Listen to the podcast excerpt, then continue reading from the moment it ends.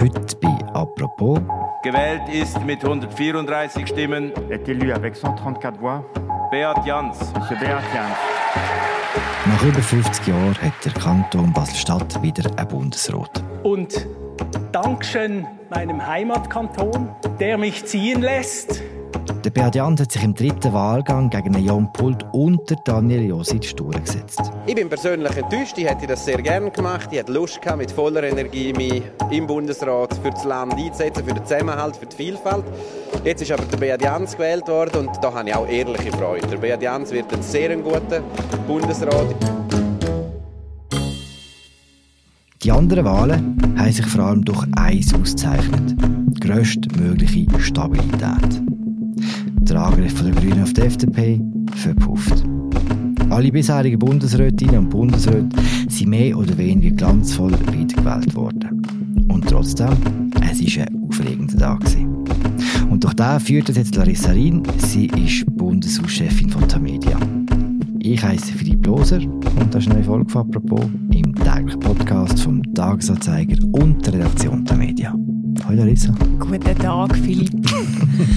Heute ausnahmsweise mal auf Baseldeutsch, wenigstens für den Einstieg. Ah. Sehr schön. Larissa, wir fangen mit einer ganz banalen Frage an. Warum sind eigentlich am Mittwoch alle Bundesrätinnen und Bundesräte gewählt worden? Ja, nachdem das Parlament neu gewählt wird, das heißt alle vier Jahre, müssen sich die amtierenden Bundesräte und Bundesrätinnen einer Wiederwahl stellen. Damit könnte man theoretisch den neuen Parteistärken im Parlament Rechnung tragen Mhm. und die eben abbilden in der Regierung.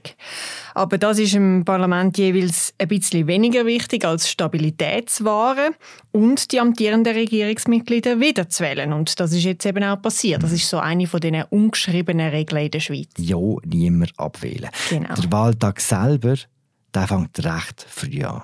Ja, schon am 10 vor 8, also dort war es angekündigt, es war dann noch bisschen später. Gewesen. Die SP hat sich scheinbar wirklich nicht einigen Dann ist nämlich Samira Marti, die Fraktionschefin der SP, ein bisschen müde vor dem Fraktionszimmer auftaucht. Dort haben ganz viele Medien auf sie gewartet. Ja, und dann hat sie eigentlich schon angekündigt, oder es hat zu dem Zeitpunkt dann angetönt, dass der Wahltag richtig langweilig wird. Weil sie hat gesagt, die SP greift nicht zusammen mit den Grünen die FDP an. Also sie hat gesagt, eine Mehrheit von der SP wird den Ignazio Cassis unterstützen und eben nicht den grünen Kandidat, den Gerhard André. Sie hat das damit begründet, dass es ja sowieso nicht gelangt hätte für den André, weil die Bürgerlichen, die haben ihn nicht einmal fürs Hearing eingeladen. Das heißt, er wäre sowieso chancenlos gewesen und die SPD hat halt ihre Macht wahren, also ihre zwei Sitze im Bundesrat. Und das wiederum hat damit zu tun, dass es vorher eine Drohung gegeben hat von der SVP und der FDP. Was es für eine Drohung? gewesen? Die beiden Parteien haben angekündigt, dass sie den neuen SP-Bundesrat nur dann werden vom Ticket, also aus den beiden offiziellen Kandidaten, die sich die SP selber ausgesucht und gewünscht hat, wählen, wenn die SP eben den Ignazio Cassis unterstützt und nicht den Gerhard André. Warum hat die SP ihren Entscheid eigentlich erst am Morgen bekannt gegeben? Und was ist in der Nacht vorher passiert? Ja, die hat sich offensichtlich alles offen lassen, bis ganz am Schluss. Das macht sie noch häufig. Das hat damit zu tun, dass man sich nicht zu früh festlegen will, sich ja nicht angreifbar machen, weil man redet ja immer von der Nacht, von der langen Messer, also die Nacht vor der Bundesratswahl, weil dort eben noch theoretisch könnte viel passieren. Es könnten Keimpläne ausgeheckt werden, um jemanden abwählen oder jemanden Unerwartetes in den Bundesrat hineinwählen. Und darum hat eben die SP-Spitze dann sich früh am Morgen einmal getroffen, um ihre Strategie diskutieren. Und äh, ich weiß auch nicht, ob sie da vielleicht sogar die ganze Nacht diskutiert hat, zumindest das Spitze, weil im Bellevue oder in der Bar vom Bellevue, wo sich immer viel treffen am Abend äh, vor der Wahl in Bundesbern, dort hat es auffällig wenig SPler mhm. gehabt. Der Daniel Josic war stehen, muss man so sagen.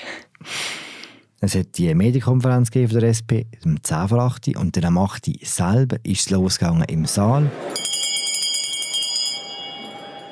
Ich erkläre die Sitzung der Vereinigten Bundesversammlung als eröffnet. Erik Nussbaumer, der neue Nationalratspräsident, hat mit der Glocke geläutet und dann es zuerst mal Blumen gegeben. Genau, für den Alain Berset, den abtretenden Bundesrat, der ja jetzt zwölf Jahre für die SP in der Regierung gesessen ist. Und äh, dort hat sich auch der, eben der Nationalratspräsident einen kleinen Scherz erlaubt auf Kosten von seinem Parteikollegen. Geschätzter Herr Bundespräsident, Sie sind ein Pilot, im wörtlichen wie auch im übertragenen Sinne. Das ist allen bestens bekannt. Er hat darauf angespielt, dass der Berse ja Privatpilot ist, wie viele in dem Land wissen. Nachdem der Berse das lang geheim gehalten hat, hat es ja Schlagzeilen gemacht. Das ist äh, einer von diesen Skandalen oder Skandale in den letzten Jahren. Der Berse ist in den französischen Luftsperrraum eingedrungen, wo er als Privatpilot unterwegs war und die Luftwaffe hat ihn vom Himmel abholen. Und das ist so eine Episode, wo der Berse gern selbst in Reden erwähnt und so ein bisschen Selbstironie zeigt damit. Und ich glaube, darum hat der Ausbaumer da auch nicht so Hemmungen gehabt, um ähm, das zu erwähnen. Und nachher hat er natürlich eine grosse Lobeshymne auf den Bundesrat Alain Berse gehalten. Auch der Berse selber hat geschwätzt.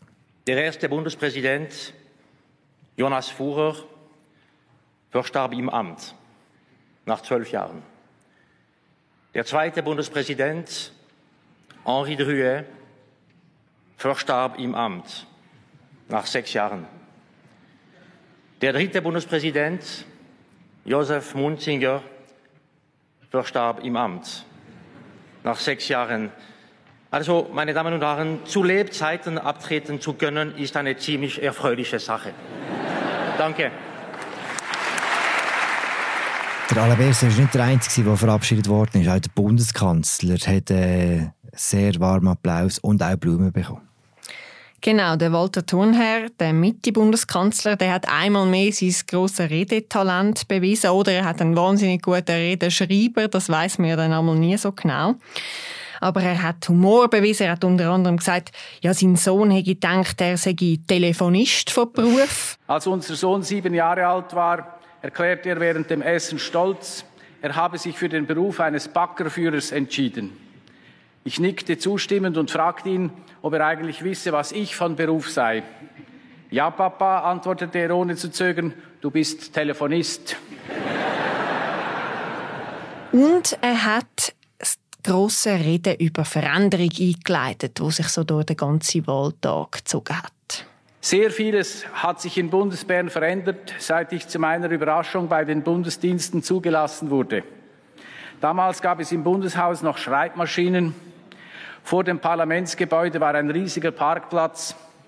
Und neben der Nationalbank, man glaubt es kaum, aber auf ganz alten Fotos kann man das erkennen, standen noch keine Kräne und Containerbaracken. Vieles darf und soll sich verändern aber zur direkten Demokratie und deren Voraussetzungen, zu den vielen kleinen und großen Dingen, die nur bestehen, weil sie von einer deutlichen Mehrheit getragen und geteilt werden, und zwar nicht, weil sie verordnet sind, sondern aus Überzeugung darüber, dass dies eben die Schweiz ausmacht. Dazu sollten wir unbedingt Sorge tragen. Viel zu viel hängt davon ab. Ja, der Thurnherr hat damit auf die ungeschriebenen Gesetze in der Schweizer Politik angespielt, wo an dem Wahltag eben ein grosses Thema sein werden, also Konkordanz vor allem. Und er hat gefunden, diesen Regeln soll man Sorge tragen und das hat ein bisschen wie eine Vorwarnung auf das tönt, was nachher gekommen ist. Mhm, das heisst, gewisse Sachen verändern sich, Schreibmaschinen, gewisse Sachen verändern sich nicht, die Zusammensetzung vom Bundesrat zum Beispiel. Korrekt. Nach der Verabschiedung hat das eigentliche Prozedere angefangen, und zwar mit den Reden der Fraktionen. Und eben auch dort ist es viel um Veränderung gegangen. Zum Beispiel bei der Aline Trede, bei der grünen Fraktionspräsidentin. Veränderung ist nie einfach, aber immer möglich. Manchmal ist Veränderung schmerzhaft, manchmal verleiht sie Flügel, manchmal ist sie eine Chance. Und das Schöne an der Veränderung ist, dass sie praktisch immer möglich ist. Und Sie haben heute die Chance, eine Veränderung vorzunehmen. Ja, sie hat eben einen grossen Appell an die Veränderung gehalten oder eben das Parlament zu einer Veränderung wagen. Sie hat gesagt, die FDP sei jetzt genug lang übervertreten im Bundesrat und jetzt sei es Zeit, der Viertel der Wählerinnen und Wähler in dem Land, wo eben Grün oder Grün-Liberal wählt und entsprechend nicht im Bundesrat vertreten ist, den abzubilden in der Regierung. Die anderen Fraktionen sind nicht unbedingt so veränderungsfreudig auftreten, gerade am Anfang, oder? Ja, genau. Also der Thomas Eschi, der Fraktionschef von der SVP, der hat gefunden, die Schweiz brauche jetzt in dieser Situation eins und das ist Stabilität. Und darum müssen wir unbedingt den Ignazio Cassis wieder wählen. Also er hat da quasi einen Kontraappell gehalten. Dann hat es angefangen. Die allererste Wahl, die vom Guy Parmelin, die kann man jetzt glaube schenken. Dort ist alles ohne Problem durchgegangen. Wieder gewählt ist der Guy Parmelin. Und dann geht es um einen Sitz von Ignazio Cassis. Ich gebe Ihnen das Ergebnis der Wahl bekannt. Was passiert? Gewählt ist mit 167 Stimmen Est élu avec 167 voix Ignazio Cassis. Monsieur Ignazio Cassis. Ja, er wird im ersten Wahlgang schon wieder gewählt. Die Spannung ist so ein bisschen, ein bisschen weg. Weil der Gerhard André, der Herausforderer der Grünen, der kommt eben nur 59 Stimmen über. Also Grüne, GLP und SP, die haben zusammen 87. Das heisst also, von dem Block, wo ihn hätte können wählen, das ist so das Potenzial gewesen, wo man ein bisschen hätte können erwarten, bevor eben die SP gesagt hat, sie wählen ihn mehrheitlich nicht. Ein Drittel von dieser Gruppe hat ihn nicht gewählt. Vermutlich vor allem ein entscheidender Teil von der SP, der engsten politischen Partnerin mhm. der Grünen. Ich nehme mal an, das ist nicht so gut angekommen bei den Grünen. Nein, kann man so sagen. Also es haben sich viele ziemlich fest aufgeregt, auch als sie mal kurz aus dem Saal rausgerannt sind, hat man es gesehen, den Kopf schütteln und finden, das gehe gar nicht, auch weil halt die SP beteuert hat, jetzt in den letzten vier Jahren und vor allem auch nochmal natürlich vor den Wahlen, wo man gemeinsam mobilisiert hat mit den Grünen, man müsse jetzt den Bürgerblock brechen und auch das Machtkartell brechen. Und ja, dann hat halt die SP gleich wieder bewiesen, dass sie eben auch ein bisschen Teil von dem Machtkartell ist, weil mhm. sie sich hat ihre eigenen Sitz sichern und die Grünen dafür geopfert hat. Hast du das Gefühl, es wird Konsequenzen für die Zusammenarbeit zwischen den beiden Parteien? Ja, das kann ich mir gut vorstellen, weil die Grünen, die müssen sich ja langsam ein bisschen fragen, wie viel das man dann auf die Beteuerungen von der SP jeweils kann geben. Also ich glaube, sie werden also jetzt sowieso in der Rolle von der Juniorpartnerin wieder zurückgedrängt. Und jetzt haben sie ja oft die gleichen Positionen wie die SP. Das heißt, sie können sich nicht völlig neu ausrichten wahrscheinlich, aber sie kommen ein neues Präsidium über. Und dort wird es die Frage sein, ob es dem Präsidium gelingt, die Partei geschickt so aufzustellen, dass sie nicht weiter an Bedeutung verliert in den nächsten vier Jahren. Also, dass sie eben kann zeigen dass sie nicht einfach eine Kopie von der SP ist, sondern dass sie ein, ein eigenständiges Profil entwickelt. Weil sie ja jetzt gesehen hat, dass die bedingungslose Unterstützung für die SP sich nicht unbedingt auszahlt zahlt, wenn man will, Teil vom Bundesrat auch werden und mitreden in der Regierung. Mhm. Pamela gewählt, Gassis gewählt, Grüne hässig. Wie geht es weiter? Mehrere weitere von den amtierenden Bundesräten werden wiedergewählt. Auffallend habe ich vor allem das Resultat von der Karin Keller-Sutter gefunden. Gewählt ist mit 176 Stimmen. Est élu avec 176 voix. Karin Keller-Sutter. Madame Karin Keller-Sutter.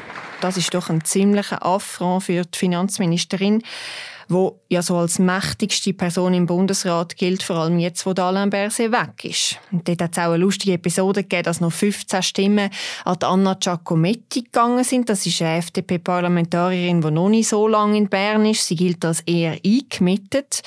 Und sie hat sich dann nachher dafür entschuldigt vor den Medien, äh, wo sie danach gefragt worden ist. Sie hat gesagt, sie hätte selber nicht so recht gewusst, was das hätte sollen. Interessant ist, dass Karin Keller-Sutt zweimal eine Schuhe rausgezogen hat. Auch der Wahl zur Vizepräsidentin vom Bundesrat war recht schlecht. Gibt es irgendeinen Grund für das Abstrafen von ihr? Ja, interessant ist steht auch vor allem, dass Viola Amherd beides Mal deutlich besser abgeschnitten hat als Karin Keller-Sutter. Also Amherd ist ja Mitte-Bundesrätin und sie ist Bundespräsidentin geworden. Sie hat ein sehr gutes Resultat eigentlich in beiden Fällen, im Vergleich auch mit anderen Bundesräten vor allem.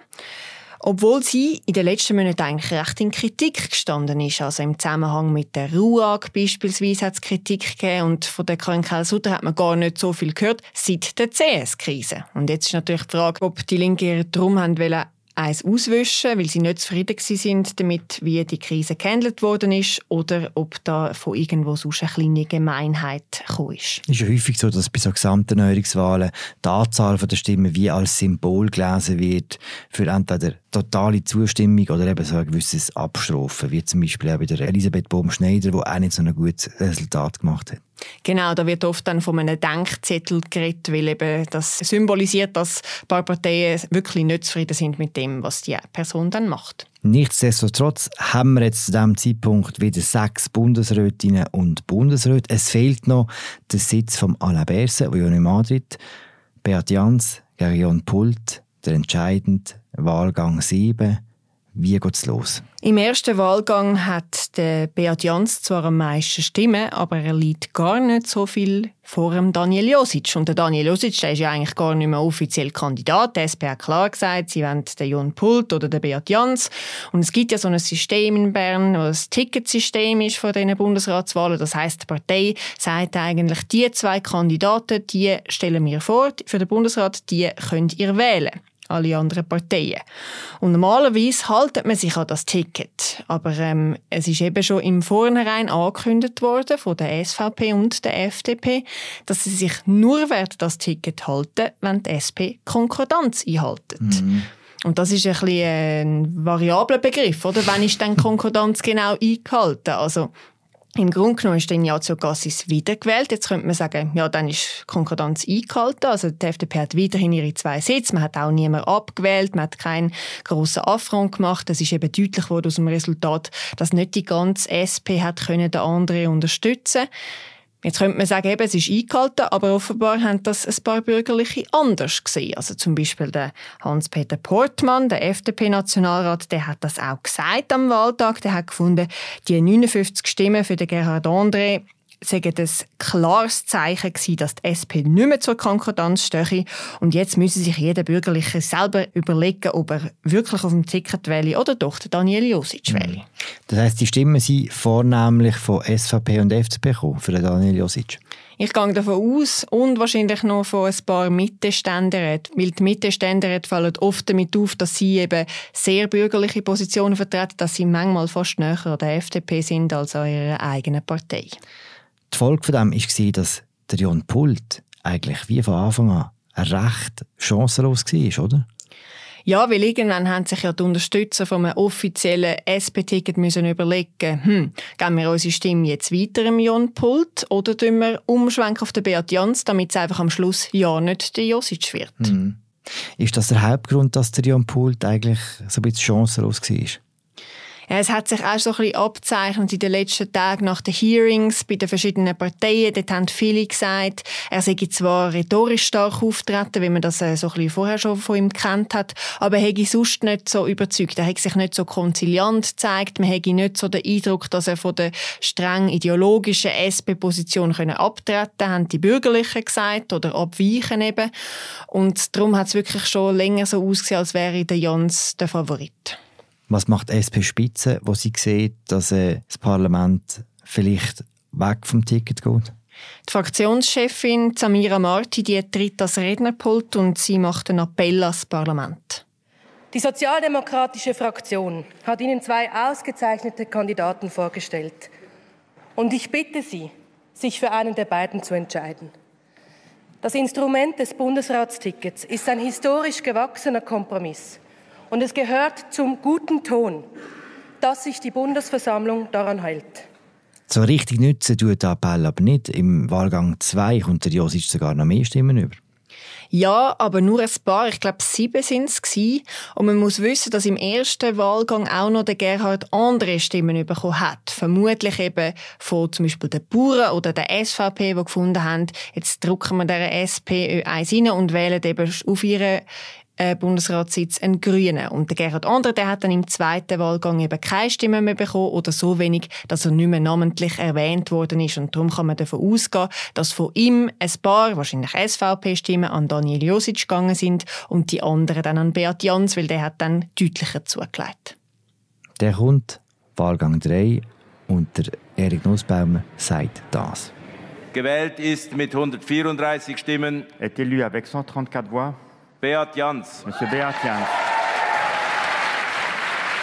Und voilà, der Beat Jans ist Bundesrat. Das geht im Moment, bis er im Saal ist, weil er die ganzen Wahlen im Untergeschoss vom Bundeshaus verbracht, in einem Zimmerli. Dann kommt er aber rein auf der Seite der SVP steht ans Rednerpult und haltet einen Anspruch. In der aktuellen, von Krisen geprägten Zeit sind wir besonders gefordert. Wir können die großen Herausforderungen nur meistern, wenn wir aufeinander zugehen und Kompromisse schließen. Meine Türen, geschätzte Mitglieder der Bundesversammlung, stehen für Sie auf der Suche nach diesen Lösungen jederzeit offen. Ich erkläre Annahme der Wahl. Danke. Ja, der Beat Jans hat sich sehr staatsmännisch natürlich schon präsentieren. Er hat da die Krise angespielt und gesagt, dass es jetzt Zusammenarbeit brauche, um gemeinsam Lösungen zu finden. Was aber eigentlich in dem Moment auch stark aufgefallen ist, ist, wie nüchtern die anderen Basler im Vornherein die ganze Zeit sind. Wie meinst du das? Ja, es hat sich irgendwie niemand so recht die Aufregung anmerken lassen. Alle haben sie so ein bisschen runtergespielt, haben nicht klar sagen, dass sie das Gefühl haben, der Jans wird's. Äh, ich glaube, das ist einfach Erwartungsmanagement gewesen. Man hat nicht wieder in eine grosse Enttäuschung verfallen. Weil letztes Jahr ist ja die grosse Favoritin auch schon eine Baslerin gewesen, Eva Herzog. Ja, und dann ist es Elisabeth Baumschneider geworden, ziemlich unerwartet. Und dort hat man gross immer davon geredet, Basel, Basel, Basel. Das ist so die grosse Devise gewesen. Jetzt muss endlich wieder Basel im Bundesrat vertreten sein. Und ich glaube, die anderen Kantone haben sich irgendwie nicht so recht für das interessiert. Auf jeden Fall hat es am, am Schluss nicht den Ausschlag gegeben. Und der Beat Jans hat eine andere Strategie gefahren. Er hat von Anfang an eben nicht betont, dass er aus dem Kanton Basel-Stadt ist, also dort der Regierungsrat ist, sondern er hat betont, er will im Bundesrat für die ganze Schweiz sein. Und das ist interessant und hat eben auch so ein den Ton von der ganzen Kampagne geprägt, dass sich Basel doch recht im Hintergrund gehalten hat. Weil man sieht eben, oft sind bei dieser Wahl, obwohl ja der Bundesverfassung die angemessene Vertretung der Landesgegenden und der Sprachregionen erwähnt ist, sind oft andere Kriterien wichtiger, zum Beispiel wie sympathisch einem eigentlich so ein Kandidat ist. Bis zur Wahl war es sicher so. Gewesen. Mal schauen, ob es nächsten Woche auch noch so ist, wenn dann der grosse Empfang in Basel stattfindet für Beat Jans. Mit der Wahl von Beat Jans ist der Tag noch nicht fertig im Parlament. Was ist denn noch? Ja, die Wahl vom neuen Bundeskanzler oder die Wahl vom neuen Bundestelefonist, wie der Sohn von Walter Thurnherr würde sagen. Dort ist zum ersten Mal ein Vertreter von der GLP gewählt worden, der Viktor Rossi. Und da hat sich Mitte links durchgesetzt, nachdem es vorher doch mit der knappen Wahl von Beat Jans erst im dritten Wahlgang mit den vielen Stimmen für Daniel Josic, mit einem schlechten Resultat für die andere SP-Bundesrätin Elisabeth Baumschneider doch eine ziemliche Machtdemonstration von der Ratsrechten war. Und in der Kanzlerwahl dort sind jetzt eben die beiden SVP-Kandidierenden unterlegen und auch ein parteiloser Kandidat, der Lukas Grisch. Der Victor Rossi hat sich sehr gefreut über seine Wahl, kann man sagen. Er hat sich sehr fest gefreut, er hat äh, fast Tränen in den Augen gehabt und er hat erzählt, wie seine Eltern damals in die Schweiz gekommen sind, als Saisonniers da geschafft haben. Ja, und hat das doch betont, dass das für ihn außerordentlich ist, jetzt zu dem Amt zu kommen, wie übrigens auch der Beat Jans. Der hat äh, dann äh, der SP-Basis noch ein Mail geschrieben, schon am Nachmittag, und hat äh, dort auch betont, dass er sich sehr freue und nie damit gerechnet hätte, von seiner einfachen Herkunft her eines Tages im Bundesrat zu landen. Bei der Zusammensetzung ist alles beim Alten geblieben im Bundesrat. Beat Jans ist neuer Bundesrat, Viktor Rossi neuer Bundeskanzler. Was nimmst du jetzt mit von diesem Tag, Larissa? Ja, dass man manchmal doch seinen Einschätzungen kann trauen kann. Weil nach dem letzten Jahr sind ja nicht nur die Basler ein bisschen traumatisiert gewesen, sondern eben auch ein paar Journalistinnen und Journalisten. Mich inklusive, weil ich denke, an Eva Herzog wird's.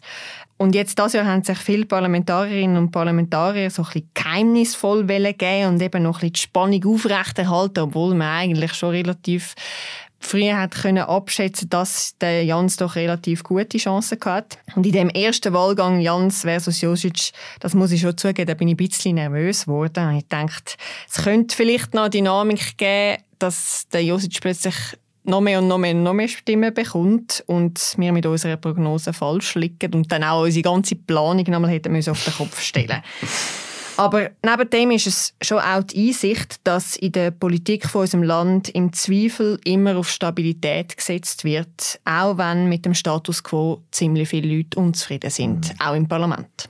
Was heißt das jetzt für die nächsten vier Jahre und vor allem für die Wahlen in vier Jahren? Ja, Mitte wird voraussichtlich angreifen, wenn es einen Rücktritt gibt von einem FDP-Bundesrat, weil sie liegen ja zwar bei den Wähleranteilen noch ganz knapp hinter der FDP, aber sie haben mehr Sitz im National- und im Ständerat. Und es hat heute auch schon Mitte-Parlamentarier gegeben, die wirklich klar gesagt haben, das nächste Mal müssen wir angreifen, wenn es einen Rücktritt gibt. Das kann natürlich auch schon vor der nächsten Gesamterneuerungswahl sein, also wenn der Ignazio Gassis früher zurücktreten sollte. Und auch der FDP-Präsident Thierry Burkhardt hat gesagt, sie müssen in vier Jahren wieder besser werden, wieder stärker, sonst haben sie keinen Anspruch mehr auf die zwei Bundesratssitze. Aber man muss da gleich immer auch noch sagen, oder? Man redet dann oft davon, ja, in vier Jahren wird dann etwas passieren. Das hat man auch schon bei den Grünen gesagt. In vier Jahren wird dann etwas passieren.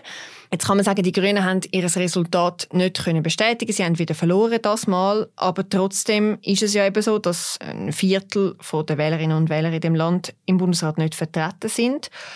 Ja, und das hat jetzt das Mal überhaupt keinen Einfluss gehabt. Das heißt eben, es kommt immer davon, tritt jemand zurück, weil sonst hat das Parlament doch sehr große Hemmungen, da jemanden abzuwählen.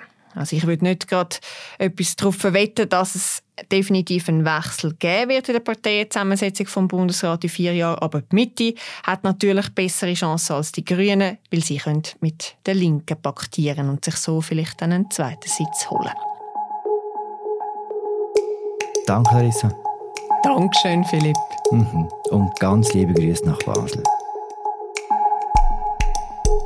Das war sie, unsere Folge zur Wahl von Beat Jans im Bundesrat und überhaupt über die Bundesratswahlen. Ich habe mit Larissa Rien, der Bundeshauschefin von Media. Die ganze Berichterstattung von uns zu den Wahlen findet ihr im Episodenbeschrieb und auf unserer Webseite. Wir hören uns morgen wieder. Danke fürs Zuhören. Ciao zusammen.